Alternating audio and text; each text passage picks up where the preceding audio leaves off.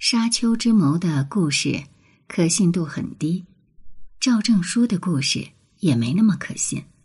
那么这些故事究竟是从哪里来的呢？难道是后世文人想象出来的故事吗？扁舟认为，后世文人凭空想象的可能性同样很低。这两个故事最有可能的来源是政治宣传，来自不同阵营的。政治宣传。这里是宁小宁读历史，我是主播宁小宁。我们今天来关注，究竟是谁编造了沙丘之谋的谎言？文章来源：泪痕春雨记不住的那天。撰文：扁舟听雨。我们的疑惑就是，这两个政治宣传分别来自哪个阵营呢？这个其实并不难判断，我们只要看清楚两个政治宣传都代表了什么样的政治立场，对哪群政治人物最有利。而在我们探讨这个之前，我们不妨先来了解一下宣传当中涉及到的几个关键人物。始皇帝传位风波的领衔主要是这么几位：秦始皇、赵高、李斯。胡亥，还有以下几个主要的配角，也不可忽视：扶苏、蒙氏兄弟，还有子婴。秦始皇就不用多介绍了，是本系列的绝对主角，也是中国历史上不可绕过的主角。李斯生于楚国，年轻时做过郡里面的公务员。家庭条件应该算是中产阶级，当然没有资料证明李斯有显赫的家族。他的发迹得益于吕不韦一节介绍的外国人绿色通道。像李斯这类外国客卿，完全是由皇帝一手提拔，容易得到皇帝的信任和依赖。在皇帝刚刚统一天下的前二二一年的琅琊时刻中。李斯已经是在帝国排位前十的大佬，之后他混成了帝国的丞相，长期担任帝国行政部门的主要负责人。另一个主角赵高就神秘的多了，因为司马迁得到的资料实在太少。最简单的就是赵高到底是不是宦官呢？到现在都没有明确的说法。司马迁只是模糊的记载。赵高是患者，有宦疾，而在司马迁的时代，宦者与宦官已经近乎等同。但在秦帝国的时候，未必如此。根据新出土的张家山汉简，在秦帝国和汉帝国早期，所谓宦者的全称是宦皇帝者，所有被定位为直接服侍皇帝的人都叫宦皇帝者。比如博士、宫中卫士，甚至丞相和御史大夫也属宦皇帝者。所以说，赵高到底是这样的宦皇帝者，还是宦官呢？以现有的资料看来是很难得出答案了。那我们先不管赵高裤裆里的事，他的出身大约是最低贱的，他是隐官家族的孩子。赵高昆弟数人皆生隐公，其母被其母被刑戮，世世卑贱。出土的秦简汉简是很多的，我们已经比较确认，隐公是对隐官的误写。所谓隐官，我们可以简单理解为刑满释放人员，属于贱民，而他们的孩子成年后仍然算平民。所以，赵高是以平民的身份，通过当帝国的文书官员的路线，逐渐进入皇帝的视野的。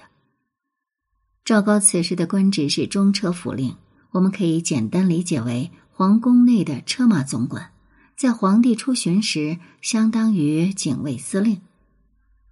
赵高是当时的高官里出身最低贱的，他完全依赖皇帝一手提拔，这也是他得到皇帝信任。也得到最多批评指控的根本背景。接下来，我们再来看看胡亥。胡亥是秦帝国的第二任皇帝，不过在《史记》的故事里，他是个完全被动、被人当作傀儡的配角。然而，《史记》在记载蒙毅被杀时的辩词里，为我们透露了这样的细节，那就是其实皇帝培养胡亥已经好几年了。相比于故事，蒙毅的辩词是来自原始史料的可能性是比较大的。同样云山雾罩的还有胡亥的年龄，他当皇帝的时候到底是成人还是小孩呢？靠《史记》的记载去寻章摘句，大约很难得到答案。但我们可以很明确的看到，无论是《史记》还是《赵正书》，所有二世皇帝时的行政记载。任何决策与命令的主角都毫无疑问是胡亥，其他人都是进谏或者进谗言的配角。对比一下秦始皇当王且未成年的时候，无论《史记》还是《战国策》，提及当时秦国的政策战略，主角都不是秦始皇，大多是吕不韦和嫪毐。所以，我们抛开后世对于失败者必然的大肆丑化，胡亥。多半是对皇权拥有绝对掌控权力的成年人。然后是公子扶苏和蒙氏兄弟中的蒙恬。我们先来了解一下蒙氏兄弟中的蒙毅。司马迁得到的蒙毅的原始资料显然也很少，连他具体职务都不清楚，只说他深得皇帝信任。不过。蒙毅在始皇帝病重的最后时刻被派回咸阳为皇帝祈福，在《史记》故事里，这也算是关键因素。最后呢，还有一个子婴，他是帝国的第三任首脑，不过他没有称帝，而是退位称王。子婴到底是秦始皇的儿子，还是秦始皇的兄弟，也缺乏原始资料。已经无人知晓了，就连出身都不知道，其他的信息更是少的可怜。在《史记》的沙丘之谋里，子婴没有出场，整个二世时代他只算配角；但是在赵正书的故事里，子婴却是个重要人物。那我们已经把主要出场人物介绍完了，我们可以对照故事里的人物形象来分析故事了。首先来看看赵正书。故事里，秦始皇是高大的伟光正形象，临死前的壮志未酬，以及与李斯的坦诚对话，实在感人至深。李斯也是典型的正面形象，无论是和始皇的对话，还是冤死前的陈词，无不切中要害，拳拳之心跃然纸上。胡亥则是头号的反面人物。所有的好的建议他都不听，所有坏事儿、傻事儿他都做了。赵高则是反派的配角，最主要的恶行就是弑君。扶苏和蒙氏家族是背景板，没什么戏份，而子婴是另外一个重要主角，也是个标准的伪光正主角。所有的坏事，包括杀扶苏、杀李斯和重用赵高。他都能及时劝谏，而且说的都极其准确。可惜胡亥一概不听。到这里，赵正书是出自哪个阵营的宣传文案，已经呼之欲出了。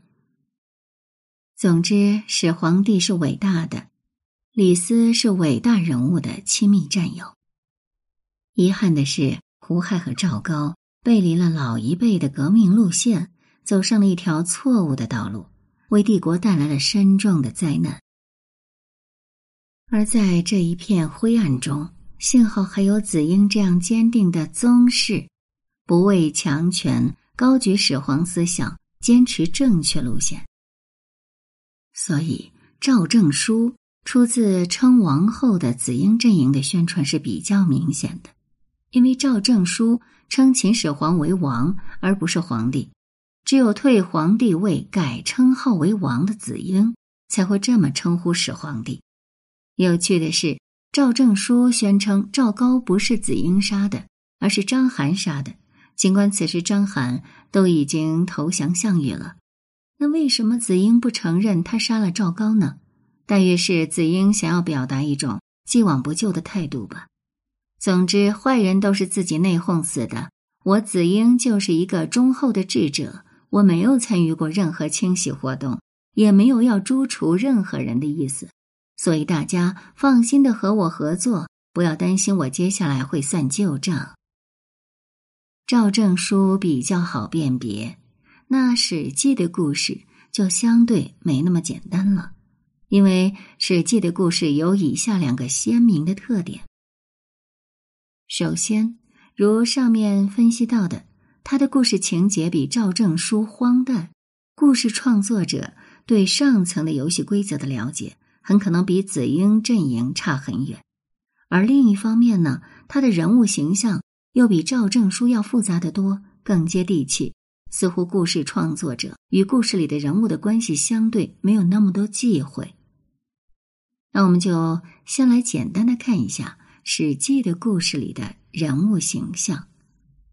秦始皇是一个略带负面形象的背景板，他的认知是正确的，知道要把帝国交给扶苏，可人又是糊涂的，关键时刻接连犯错。支开盟议，让身边没了好人，又没有提防坏人，导致革命果实被坏人窃取。赵高是领衔主演，也是一个绝对的大反派，所有的坏事都是他的主意，并由他全力撺掇搞出来。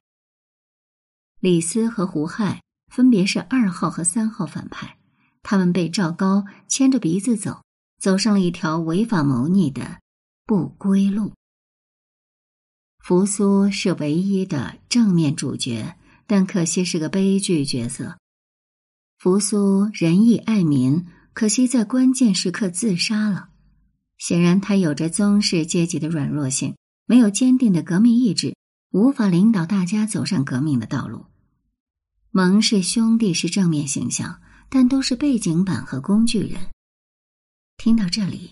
你是不是觉得有点晕了？一时半会儿还看不出来是哪边整的故事？其实，我们只要注意到下面两个细节，这个故事的创作者也差不多呼之欲出。首先，大逆不道阴谋只属于几个人，其他人都是善良的不知情者。这个宣传的意思实在太明显。所有的阴谋都是赵高、胡亥、李斯等少数人的个人行为，其他人只要愿意和他们三个划清界限，一切罪责都与他们无关。现在可能你应该比较能够看明白，这个宣传只可能是来自反秦阵营，而且宣传的很高明。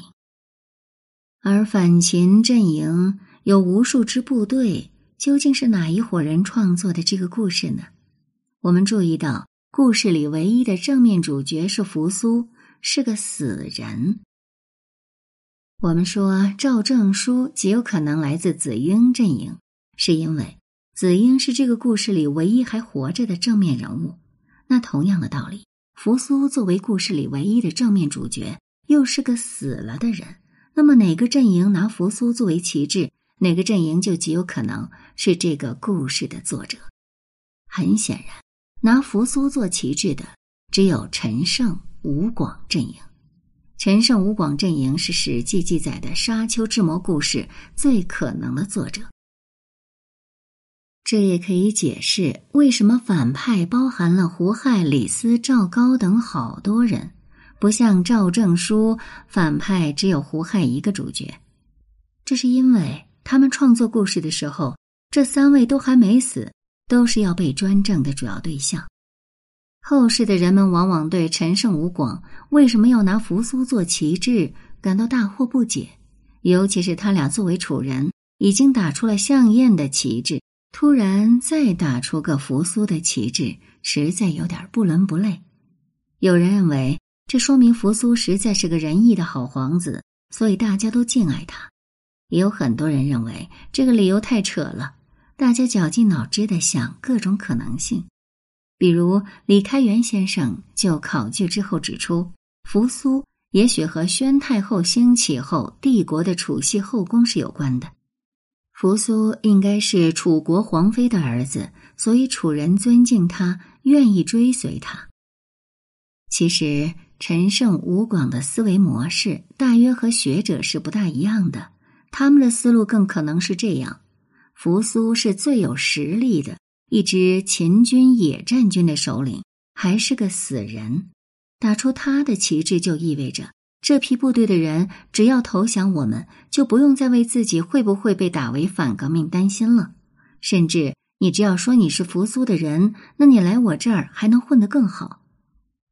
现在你可能知道，为什么陈胜吴广大军打进关中的时候，帝国明明有支大军在北边，却不敢用，还要临时拿刑徒充军了吧？当然，帝国不敢用北边的部队，还有更深层次的原因在。但不管怎么说，陈胜吴广阵营打出了扶苏的旗号，宣扬了一个胡亥篡了扶苏皇位的故事，也是其中一个重要因素。什么叫抬死人压活人？这就是教科书般的抬死人压活人，这个小技巧极其管用。非常值得我们好好学习，这大约也是沙丘之谋的故事对于千年之后的读者们最大的意义所在吧。